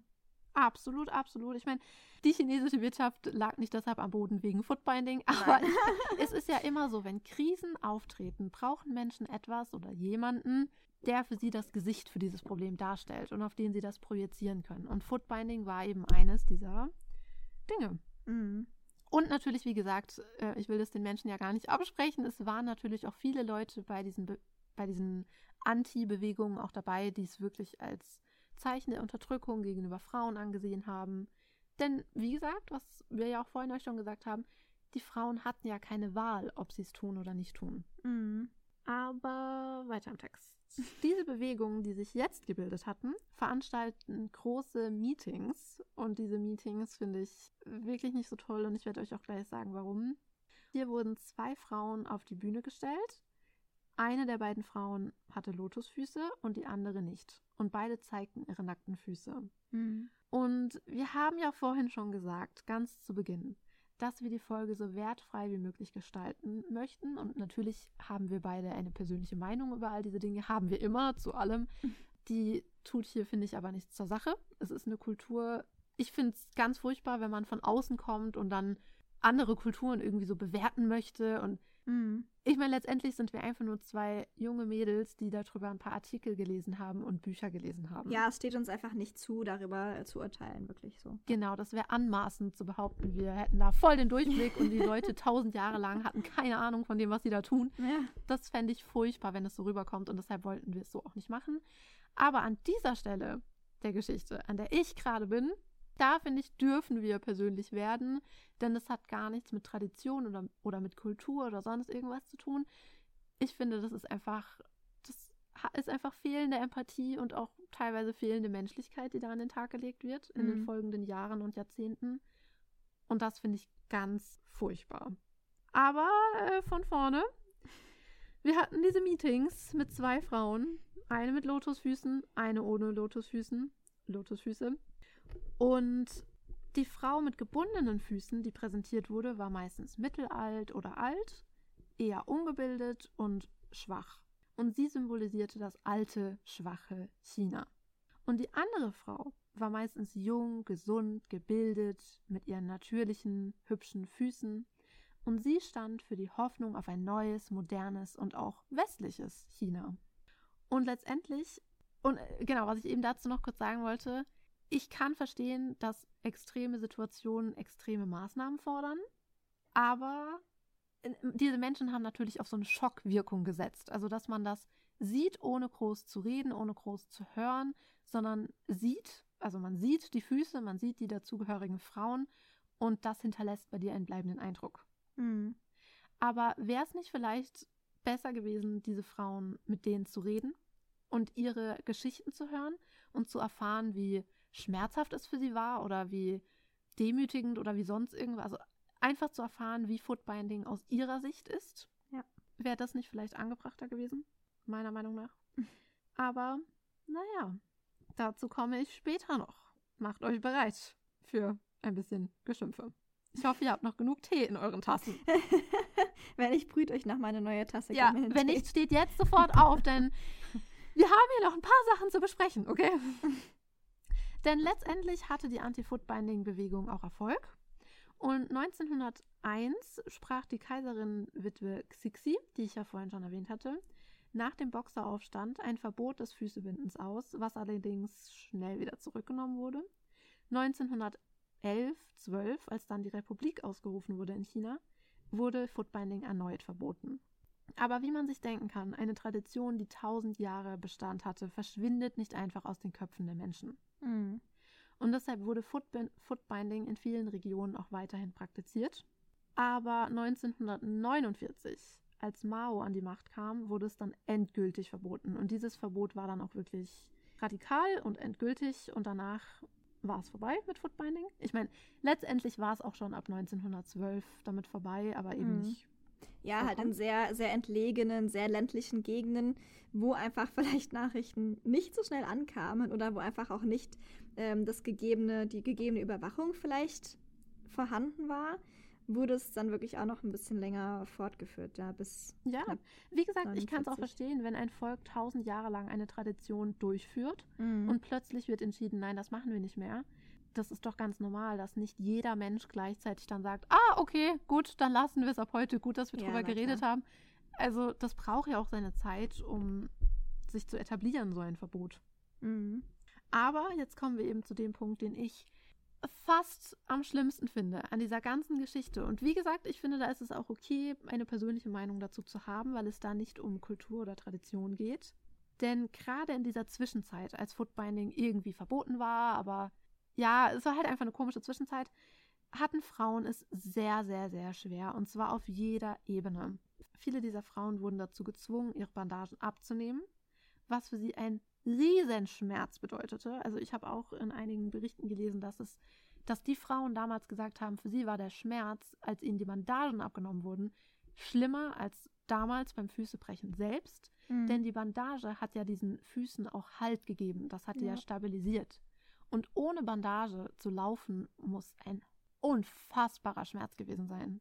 Ich meine, es war sowieso schon schmerzhaft, aber dadurch war es eben noch schmerzhafter. Ja, und das hat ja auch was mit, äh, mit Respektlosigkeit zu tun. Also das habe ich. Ähm, absolut. ich weiß nicht, ob ich das vorhin erwähnt habe, aber es war natürlich, also eine Frau hat nie vor ihrem Mann ihre Schuhe oder zumindest nicht ihre Bandagen abgenommen. Also sobald die Füße gebunden waren, haben nur noch du selbst oder andere Frauen, die für deine Füße mitverantwortlich waren fürs Binden, deine Füße nackt gesehen. Also es war ein unglaubliche, unglaubliche Frevel, kann man schon fast sagen, nackte gebundene Füße zu Tabu. zeigen. Ja, und, aber wie gesagt, nicht, also dazu komme ich auch gleich noch zu diesem emotionalen äh, Schaden, der da genommen wurde. Aber wirklich, man muss sich das immer vor Augen führen, diese Frauen haben als Kinder, ich betone es nochmal, Kinder, sie waren fünf und acht, zwischen fünf und acht Jahre alt, als ihnen das passiert ist, hatten sie unglaubliche Schmerzen. Und es dauert, haben wir ja vorhin in der Geschichte auch gehört, dieses Mädchen hat zwei Jahre gebraucht, bis ihre Füße die geforderte Größe angenommen haben. Mhm. Und das bedeutet zwei Jahre Schmerzen. Und auch im weiteren Leben ist es ja nicht komplett schmerzfrei. Aber in dem Moment, in dem deine Bandagen abgenommen werden und du dazu gezwungen wirst, ohne zu laufen, das muss der Horror gewesen sein. Aber was, wie Magda ja auch gerade schon erwähnt hatte, was für viele Frauen wahrscheinlich fast noch schlimmer war, war der emotionale Schaden. Denn vorher waren die Frauen, also so habe ich es ja auch äh, zitiert aus dem Buch, was wir gelesen haben, dass es sich gewandelt hat von nationalem Stolz zu nationaler Schande. Mhm. Und das muss man sich immer klar machen. Hier ging es nicht um einen Gegenstand, der plötzlich abgewertet wurde, sondern um Menschen. Um Frauen, deren Füße vorher gefeiert wurden und als Schatz behandelt wurden und jetzt als Schande behandelt wurden. Mhm. Und die Menschen damals, wie gesagt, auch hier wieder, es war bestimmt nicht jeder Mensch, ich will niemand über einen Kamm scheren, aber es gibt sehr viele Zeitzeugenberichte von Frauen, die das damals durchleben mussten, bei denen einem klar wird, wie furchtbar das gewesen sein muss. Diese Frauen wurden auf öffentlicher Straße, auf der offenen Straße, beleidigt, verspottet, ihnen wurden auf offener Straße die Bandagen vom Fuß weggerissen. Mhm. Es muss der Horror gewesen sein. Sie waren jetzt wirklich Gegenstand öffentlichen Spotts. Und das ist etwas so Furchtbares. Für Vor etwas, allem, was sie eigentlich gar nicht, für das sie gar nichts konnten. Also, ja, Nein, hast du ja schon gesagt, ja, als, absolut als. Kinder ist das passiert. Eben, weil da muss man, wirklich- das will ich auch nochmal kurz betonen, egal weswegen, es gibt keine Rechtfertigung, Menschen wie Dreck zu behandeln. Keine. Ja. Absolut gar keine. Aber diese Frauen können ja auch nicht mal was dafür. Also der Grund, weswegen sie als Aussätzige jetzt behandelt werden, dafür können sie nicht mal was. Sie haben sich das nicht selbst ausgesucht. Mhm. Es macht mich so wütend. Ja, du kannst ja, du kannst ja nichts dafür für erstens was das, was deine Eltern dir antun oder deine, ja, deine, deine, oder auch deine Gesellschaft dir antut. Also es ist ja genauso, das kann man natürlich überhaupt nicht vergleichen, möchte ich auch hier überhaupt nicht vergleichen, aber man sieht es, bei uns in der Gesellschaft werden ja auch manchmal ältere Menschen wirklich, ja, ein bisschen auf, so belächelt und auf die herabgeschaut, weil sie mit Technik so nicht so gut zurechtkommen oder weil sie auch einfach manchmal andere Ansichten haben. Und ja, diese anderen Ansichten sind nicht immer richtig. Aber auch hier muss man ja betrachten, die, diese Menschen haben sich ja diese Ansichten nicht ausgesucht. Sondern das wurde ja in, also es ist, sie sind einfach ein Kind ihrer Zeit und genauso geht es ja den, den Frauen mit gebundenen Füßen auch. Sie können nichts dafür, dass sie 20 Jahre zu früh geboren wurden. Ja, und jetzt haben sie halt diese gebundenen Füße an der Backe und müssen damit schon irgendwie leben und dann so verspottet und, und belächelt zu werden und ja, wie, wie Dreck behandelt zu werden, für was, für was du gar nichts kannst. Das finde ich. Es ist furchtbar. Also, Ja. wie gesagt, es gibt überhaupt gar keine Rechtfertigung oder Entschuldigung, überhaupt Menschen schlecht oder respektlos zu behandeln. Niemals, unter keinen Umständen. Aber vor allem, wie gesagt, für was wofür sie nichts können, wofür sie sich nicht frei entschieden haben. Sie waren Kinder, als das passiert ist und Mhm. haben das unter Schmerzen durchleben müssen, nur um jetzt auf offener Straße verspottet zu werden. Ja. Es ist furchtbar. Ich finde es so schlimm. Und was natürlich auch noch dazu kam, war der wirtschaftliche Aspekt. Denn viele von diesen Frauen wurden jetzt, wo Footbinding verboten und verpönt war, von ihren Männern verlassen. Einfach sitzen gelassen. Mhm. Und das waren Frauen. Ich sag's euch nur noch mal, falls ihr es vergessen habt. Wir haben ja vorhin über die wirtschaftliche Lage geredet. Und vorher, als die wirtschaftliche Lage noch nicht so schlimm war, war das vollkommen normal und also einfach kulturell und sozial vollkommen normal, dass die Männer gearbeitet haben und die Frauen daheim waren. Mhm. Das heißt, die meisten von diesen Frauen hatten kein Einkommen. Die waren von ihrem Mann abhängig. Und jetzt wurden sie einfach sitzen gelassen. Wegen ihren Füßen, wofür sie nichts können. Mhm. Und vorher hatten die guten Männer doch auch kein Problem mit ihren gebundenen Füßen. Oh Ja. mein Gott. Menschen sind Kröten. Menschen machen mich so wütend. Vielleicht sollten wir uns Ah. noch mal eine Tasse Kamillentee machen. Ich glaube, ich brauche Kamille-Tee, wirklich. Ja. Aber nein, sowas. Ich hasse Respektlosigkeit so sehr. Und das ist nicht mal mehr respektlos. Das ist, das ist in einem ganz anderen Level. Das ist in einer anderen Mhm. Galaxie. Das ist einfach unfassbar. Das stimmt. Aber gut, beruhigen wir uns, denn wir haben noch ein paar andere Sachen, die ich euch erzählen möchte. denn zum Beispiel junge, gebildete Männer aus der Stadt wollten jetzt natürlich sowieso nur noch Frauen ohne, Lo ohne Lotusfüße. Und wenn für sie eine Ehe mit einer Frau mit Lotusfüßen arrangiert wurde, was haben die guten, schlauen Männer dann gemacht? Sie schickten die Frau mit Lotusfüßen zu ihren Familien aufs Land, damit sie dort ihren Familien helfen konnten und suchten sich in der Stadt in Ruhe eine gute, moderne Frau mit natürlichen Füßen. Mhm. Und vorher muss man sagen, also als Footbinding noch nicht verboten war, äh, war es genau andersrum oft der Fall. Also es haben häufig, ähm, ja, du, also viele Ehen wurden ja damals noch arrangiert und häufig wurden Frauen abgelehnt aufgrund von nicht gebundenen Füßen von den zukünftigen Schwiegereltern. Also es war wirklich ein äh, noch sehr lange auch so ähm, angegeben als Wunsch sozusagen von den zukünftigen Schwiegereltern, dass bitte die zukünftige Schwiegertochter gebundene Füße haben soll. Und jetzt auf einmal ist es andersrum. Also das ist, ja. Es ist grauenhaft. Also, Mhm. ja, ähm, ich weiß nicht mehr. Die Folge geht schon wieder so lang. Ich weiß gar nicht mehr. Außerdem habe ich mich jetzt so in Rage geredet, dass mein Hirn nur noch aus Nebel besteht. Aber ich weiß nicht mehr, ob wir das am Anfang der Folge auch so klar gesagt haben. Früher wurden ja in China eben die Ehen durch Matchmaker hergestellt. Mhm. Und wenn du keine gebundenen Füße hattest, das hat dich auch einfach ausgemacht und hat deinen Wert auch definiert. Mhm. Ja, das ist, äh, zählt ja so ein bisschen in diesen sozialen anders. Aspekt auch rein, warum man es gemacht hat. Also natürlich, ja, das als Mutter, deswegen waren Mütter da auch so hinterher, ja, dass sie, dass sie ihren Töchtern die Füße binden, weil natürlich eine Tochter, wenn du sie gut verheiratest, war nicht nur deine Tochter finanziell abgesichert, sondern eben auch du. Ja, absolut. Ja. Da habe ich auch so ein schönes Zitat gelesen. Wer arm ist, kann sich die Füße nicht binden lassen, aber wer keine gebundenen Füße hat, bleibt arm. Mhm. Und so ist es einfach. So ist es einfach. Aber ähm, hier habe ich zwar keine, keinen Zeitzeugenbericht, aber doch auch eine Geschichte. Denn ähm, dieses Schicksal dieser vielen, vielen Frauen, über die ich gerade geredet habe, denen wollte ich ein Gesicht geben. Und deshalb ähm, erzähle ich euch in ein paar Sätzen kurz eine Geschichte von einem chinesischen Zeichner. Das Buch könnt ihr euch auch kaufen. Das heißt Lotus, Lotusfüße. Ähm, und der Zeichner heißt Li Kun-Wu. Und er erzählt in diesem comicartigen Buch, ich glaube, es ist eine Graphic Novel, wenn ich es richtig verstanden habe. In dieser Geschichte erzählt er von seinem Kindermädchen Hyung-Sin. Wirklich, wie gesagt, es tut mir so unfassbar leid, wenn wir den Namen falsch aussprechen. Wir geben uns wirklich Mühe, aber Chinesisch ist für uns doch etwas schwer. Mit sechs Jahren wurden Hyung-Sins Füße gebunden. Zehn Jahre später hatte sie viele Verehrer und war begehrt. Genauso wie ihre Mutter es sich für sie auch oft hatte, als sie ihr die Füße gebunden hat. Doch dann wurde China zur Republik und das Füßebinden wurde verpönt. Sie floh zurück in ihr Heimatdorf und wurde dort Bäuerin. Nachdem Mao an die Macht kam, wurde für sie alles noch schlimmer. Denn ihr Bauernhof wurde jetzt verstaatlicht und aufgrund ihrer Füße, das war ja ein eindeutiges Zeichen, anhand dessen man sagen konnte, du gehörst der feindlichen Klasse an. Denn das war jetzt ein feudalistischer Plunder. Und deshalb wird sie der einzigen Oberschicht zugeordnet und ist deshalb jetzt sozial vollkommen am Boden. Mhm. Dann lernte sie aber den Vater, den Vater des Autors Li Kun-Wu kennen Denn Lee Kun-Wus Familie stellte Hyung-Sin jetzt als Kindermädchen ein. Und das war für Lee Kun-Woo wohl eine wunderschöne Zeit und die ihn auch sehr geprägt hat. Und deshalb hat er eben ihr Schicksal auch in seinem Buch ähm, erzählt und hat darüber berichtet, weil es eine Geschichte war, die erzählt werden sollte, definitiv. Mhm. Und weil er natürlich sie auch sehr ins Herz geschlossen hat.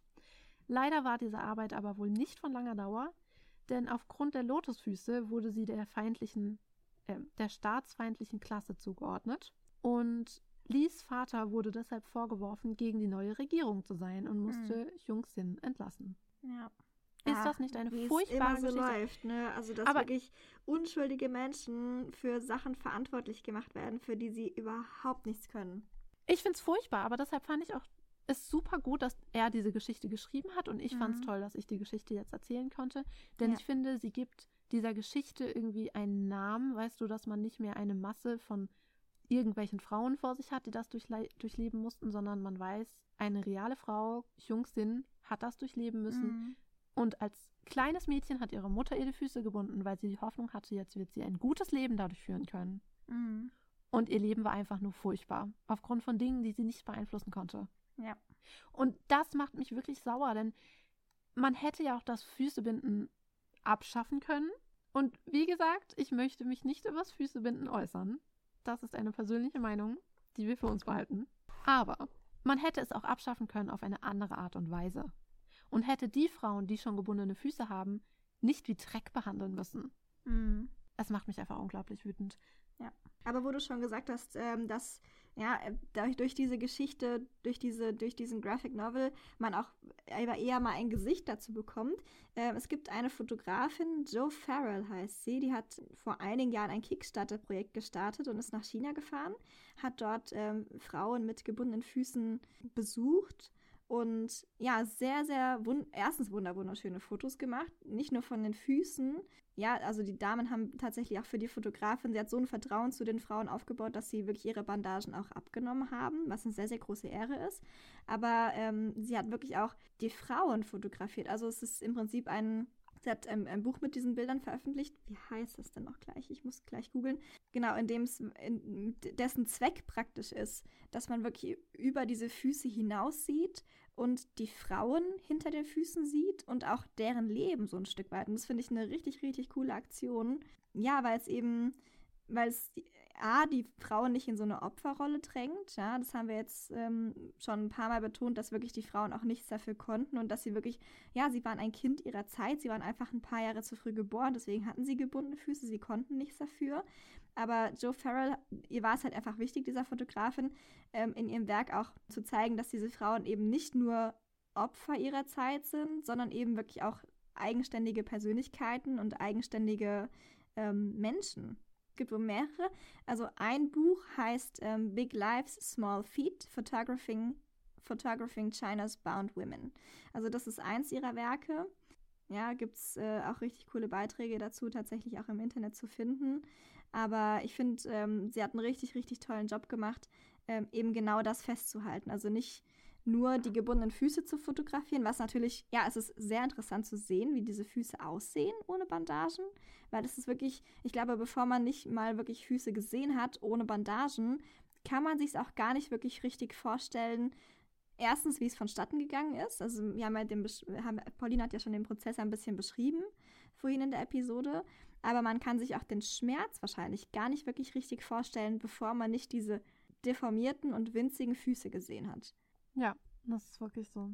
Genau, aber das schafft äh, Joe Farrell eben sehr, sehr schön in ihrem, in ihrem Bildbänden sozusagen über diese Füße hinauszusehen und nicht nur zu sehen, so mein Gott, die, diese Frauen mussten jahrelang Schmerzen aushalten und wahrscheinlich auch immer noch Schmerzen aushalten wegen ihrer gebundenen Füße und wurden dafür gescholten und verachtet und ja, ihm wurde kein Respekt entgegengetragen für etwas, was sie nicht können, sondern sie schafft es wirklich ähm, hinter die Fassade auch ein bisschen zu blicken oder den den Leser auch ein bisschen hinter die Fassade blicken zu lassen und über diese Füße hinwegzuschauen, weil das ist natürlich ein Aspekt der ein Aspekt einer Person, aber es ist ja nicht, es ist ja nicht der Charakter einer Person, weißt du?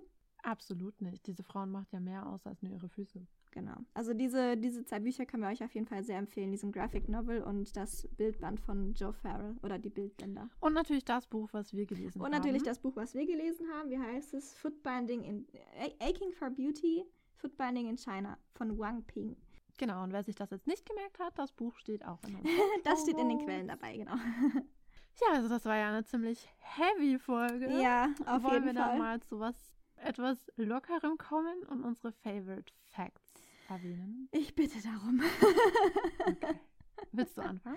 Sehr gerne. Also, mein Favorite Fact ist tatsächlich eine, eine Begebenheit, die sich zugetragen hat im 18. Jahrhundert. Also wir sind 1700 noch was. Und zwar handelt es um, sich um eine Dichterin mit ungebundenen Füßen. Also ja, keine gebundenen Füße hier in dieser Story vorhanden. Diese Dame hat aber für Furore gesorgt, ähm, als sie von einer Kupplerin als Konkubine an einen Herrn verkuppelt werden sollte. Und dieser Herr hat sie aber abgelehnt. Ne? Das haben wir ja gerade eben schon gesagt, das ist öfter mal passiert, weil sie eben keine gebundenen Füße hatte. Und ähm, als Konkubine waren nicht nur gebundene Füße wichtig, Schönheit war natürlich wichtig und da zählen gebundene Füße auch dazu, damals in Ch- in China. Ähm, aber es war eben auch natürlich, du warst intellektuell gefordert, du solltest gute lyrische Kenntnisse haben, gute musische Kenntnisse. Also es war, also als Konkubine musstest du so ein kleines Allround-Talent sein. Und ähm, ja, die Kupplerin hat dann eben diesen Mann auf die dichterischen Fähigkeiten dieser Dame hingewiesen. Dann hat der Mann gesagt, ja, dann schreib doch mal was, viel mal, also vielleicht ja, wird es ja doch noch was mit uns. Schick mal was rüber. Und dann hat die Dame geschrieben, und das finde ich, also das ist ein ziemlicher badass Move von ihr. Drei Zoll gebogene Schuhe haben in alten Zeiten nicht existiert. In Bodhisattva Guanyin, Entschuldigung, falls ich diesen Namen total falsch ausgesprochen habe, sehr wahrscheinlich, hatte ihre Füße nackt zur Bewunderung. Ich weiß nicht, wann diese Tradition begann. Sie muss wohl erfunden worden sein von einem abscheulichen Mann. Also, das ist, ja, da hat sie mal richtig einen rausgehauen. Und also es ist nicht überliefert, ob das dann zu einem Match kam oder nicht. Ich vermute nicht. ähm, Ich vermute auch nicht. ich vermute nicht. Aber hat sich da Aber- nicht auch noch so ein anderer Dichter eingemischt und hat da auch noch was dazu geschrieben? Ja, äh, wie hieß der denn noch? Ich weiß auch nicht mehr, was er dazu geschrieben hat, aber es war also diese, ja, deswegen habe ich ja schon gesagt, sie hat auf jeden Fall mit diesem, mit diesem äh, Ausspruch oder mit diesem Niedergeschriebenen für Furore gesorgt. Also es war nicht nur so, dass, ähm, dass ich das cool finde, dass sie für Furore, also ja, es ist nicht meine Meinung. Wie gesagt, es ist, äh, geht nicht nur mir so, dass ich das finde, sondern es ist tatsächlich, ähm, es hat ziemliche Wellen geschlagen, dass sie das geschrieben hat. Aber, oh, ich komme nicht mehr drauf, was der andere Dichter dazu geschrieben hat. Yuan Mai hieß der. Und der hat von diesem Zwischenfall gehört und der Mhm. hat dann Sau geschrieben, ähm, dass Kleinfüße alleine keine Frau wunderschön machen können, Mhm. sondern es ist der gut proportionierte und ausbalancierte Körper und Seele, die Frauen schön macht. Ja, hat er auch absolut recht. Mhm, das kommt immer auf die Balance an. Schaut euch Karate Kid an. genau. Das war mein Filmtipp der Woche. Karate Kid. Ja, sehr cool. Aber das war doch ein cooler Fakt. Das war Das cool. Ich finde es ich find's richtig, richtig cool. Was ist dein Favorite Fact diese Woche? Mein Favorite Fact hat nichts mit Footbinding zu tun. Denn für die Folge habe ich sehr viel über das antike China res äh, recherchiert. Recherchiert. Und by the way, ich fand es richtig toll, weil ich muss wirklich sagen, ich bin ja so ein Geschichtsfreak und ich liebe europäische Geschichte. Also mein ganzes Herz gehört der europäischen Geschichte. Und deshalb weiß ich gar nicht so viel über andere. Also schon ein bisschen, aber nicht so viel. Mhm. Und ich fand es richtig interessant. Das fand ich auch cool, dass man mal so ein bisschen auch, also klar, man hat natürlich schon einige Dinge gehört, so auch über vielleicht über chinesische Geschichte. Man weiß, dass, dass die Dynastien oder dass die chinesische Monarchie, die gibt es die heute immer noch? Nein. Oh mein Gott, okay, sorry. China ist doch eine Republik seit Jetzt 1912. habe ich mich aber blamiert. Auf jeden Fall. Ähm, In Japan gibt es einen Kaiser. Vielleicht hast du es vertauscht. das habe ich verwechselt wahrscheinlich. Genau, aber das meine ich, ne? Also man, man weiß so, naja, irgendwo gibt es da sowas noch, keine Ahnung. Aber ich fand es richtig, richtig cool, dass man, also dass wir auch durch diese Folge mal ein bisschen da von unserem Hintern gescheucht wurden und äh, dass man einfach mehr über, über die Kultur und über die Geschichte auch von China lernen durfte in dieser Folge. Fand ich richtig Ich cool. fand super cool, weil, wie gesagt, ich liebe einfach europäische Geschichte und ich liebe altes Ägypten. Altes Ägypten ist mein. oh mein Gott. Diese zwei Sachen sind für mich einfach alles auf der Welt. Aber umso interessanter war es mal, neue Welten zu erkunden. Mhm. Das sollten wir öfter tun. Ach, absolut. Und ich bin bei den Recherchen ganz zufällig über jemand gestolpert. Und das fand, also das ist absolut mein Favorite Fact.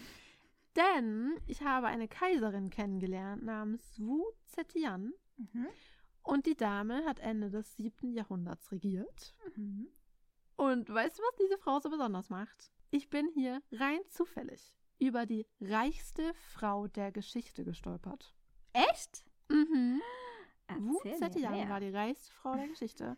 Denn sie war, so wie ich es verstanden habe, auch die erste und einzige Frau, die sich überhaupt Kaiserin nennen durfte. Mhm. Aber das ist eine andere Geschichte.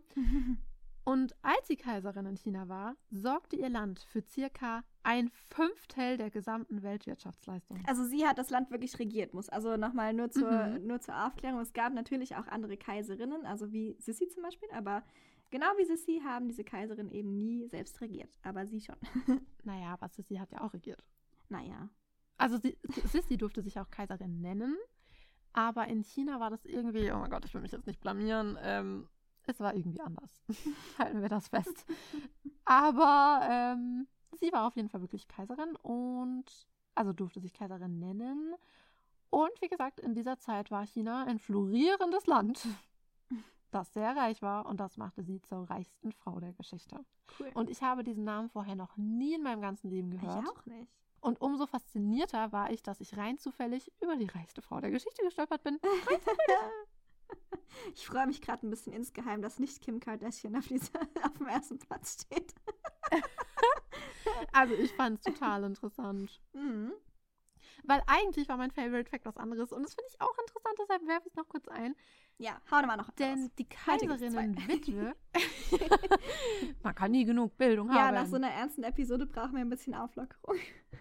Ja, denn in den Worten meiner Oma, ich zitiere meine Oma, die sagt nämlich immer, man kann dir alles nehmen, du kannst alles im Leben verlieren, dein Geld, dein Aussehen, alles. Man kann dir alles nehmen. Aber was du im Kopf hast, kann dir niemand nehmen. Mhm. Mhm, das waren die weisen Worte zum Sonntag, denn bei uns ist ja gerade Sonntag. Bildung ist was Tolles. Und mein eigentlicher Favorite Fact war, dass die Kaiserinnenwitwe Xixi, die ich vorhin erwähnt hatte, die das erste Edikt dann da erlassen hat, Mhm. 1901, dass man ihren eigentlichen Namen überhaupt nicht kennt, denn es Verstoß, Verstoß, Versta doch Verstoß, ich dachte gerade, so ein Wort, ist Verstoß gegen chinesische Umgangsformen, unmittelbare Mitglieder der Kaiser, des kaiserlichen Umfelds mit Namen zu bezeichnen. Hm. Und deshalb weiß man gar nicht, wie Xixi wirklich hieß. Krass.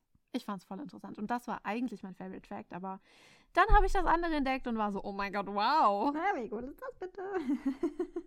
Ich war hin und weg. Verständlich. Also haben wir die Folge ja doch noch zu einem etwas heiteren Ende gebracht. ja, zum Glück.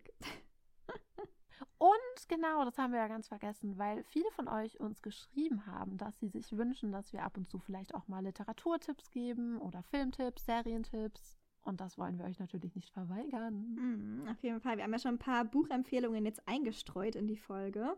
Aber ich habe auf jeden Fall noch Aber wir einen... können ja auch immer so ähm, generell, weißt du, einfach so coole Filme, die irgendwie historisch sind oder Bücher oder whatever. Mhm. Oder einfach interessante Bücher und Filme und Serien. Damit, falls ihr mal einen ruhigen Moment habt, ich meine, wir verbringen ja alle sehr viel Zeit zu Hause. Mhm. und damit euch nicht langweilig wird, stehen wir euch natürlich gerne zu Diensten und beraten euch. Willst du denn einen Tipp der Woche abgeben? Also, mein Tipp der Woche ist tatsächlich, ähm, ich glaube, wir alle kennen ja sicherlich den Disney-Film Mulan. Es gibt aber tatsächlich, also es ist natürlich eine amerikanische Produktion, ist ja sehr klar. Das heißt, man hat natürlich, man, es ist ein, ja, man, man guckt von außen drauf auf die Kultur, schon irgendwie in dem Disney-Zeichentrickfilm. Aber es gibt tatsächlich auch eine chinesische Produktion von Mulan äh, aus dem Jahr 2009, die natürlich ja, ich, ich finde sie persönlich sehr sehenswert, weil es einfach nochmal, es ist so ein, so ein interner Blick auf die ganze, also erstens natürlich auf die Geschichte von Mulan und zweitens natürlich ähm, ist es einfach nochmal was anderes auch der Kostüme wegen, klar. Also, ja, der neue Mulan-Film wurde ja tatsächlich auch für die Kostüme nominiert für den besten Oscar, aber reden wir nicht über diesen Film. Darüber reden wir wann anders. Nee, nee, nee. Ja, und also die, diesen Film kann ich euch wirklich sehr ans Herz legen. 2019. Äh, 2009 kam der Film raus. Chinesische Produktion. Heißt auch Mulan. Das ist doch ein cooler Tipp und sogar zum Thema passend. Ja, na klar. Hallo. Du denn was anderes erwartet? Ich bin begeistert. Ja, Mensch, das war doch echt eine tolle Folge. Informativ. ja, dann würde ich sagen, das war's für heute. Die Folge geht ja auch schon äh, ganz schön lang. Eine ganze Weile. Ja, ich glaube, der Tee ist ausgetrunken, der Tee ist kalt, die Kekse sind leer, bei uns zumindest. Ja, dann hoffen wir natürlich, euch hat das Thema erstens natürlich gefallen. Euch hat das Thema Ja. interessiert, hoffentlich. Hoffentlich habt ihr vielleicht sogar was Neues dabei gelernt. Ja, ihr dürft natürlich gerne auf unserem Instagram-Profil vorbeischauen. Ich habe ja schon gesagt, am Anfang der Episode, da posten wir mit Sicherheit das ein oder andere Bild von gebundenen Füßen. Ganz bestimmt. Ganz bestimmt. Und dürft auch natürlich gerne auf der Streaming-Plattform eures Vertrauens den Podcast bewerten, uns folgen, downloaden. Alles, was ihr möchtet. Und uns natürlich gerne auch jederzeit Feedback schicken zu den Episoden, zum Podcast, zu den Themen. Ja, Themenvorschläge sind immer herzlich willkommen. Oh ja, denn wir könnten ja auch mal auf Instagram so eine Umfrage machen. Wir sind uns ja mit unseren Themen schon relativ safe, sage ich mal. Es gibt Mhm. so viele interessante Themen. Oh mein Gott. Aber wir sind uns schon relativ safe. Aber wir haben ja auch schon mal gesagt, dass wir im Sommer vielleicht mal so Special-Folgen machen, Mhm. wenn wir richtig gut drauf sind und richtig viel Zeit haben. Denn wie gesagt, wahrscheinlich wird es ja eher wieder ein ähm, Daheimbleibe-Sommer. Also, Mhm. was heißt wahrscheinlich? Für mich auf jeden Fall. Sehr wahrscheinlich, ja. Und für euch wahrscheinlich auch alle. Und ja, deshalb werden wir da vielleicht die ein oder andere Special-Folge machen. Und ihr könnt uns ja mal schreiben, ob ihr da einen besonderen Wunsch habt, den ihr da sehr gerne hören würdet. Dann könnten wir das ja vielleicht mal in einer Special-Folge machen. Mhm. Wäre ja eine Idee. Ja, auf jeden Fall. Wir sind auf jeden Fall schon sehr gespannt auf eure Themenvorschläge, wenn denn welche Oh kommen. ja. Sehr gespannt. Cool, cool. Dann schaltet in vier Tagen wieder ein, wenn es heißt Willkommen bei Weiberspeck. Ja, bei unserem Petit Fou. Denn da Nicht kommt verpassen. unsere Mini-Folge. Genau. Dann bis dahin. Und mit, vorzüglichen Grüßen. Eure Specky!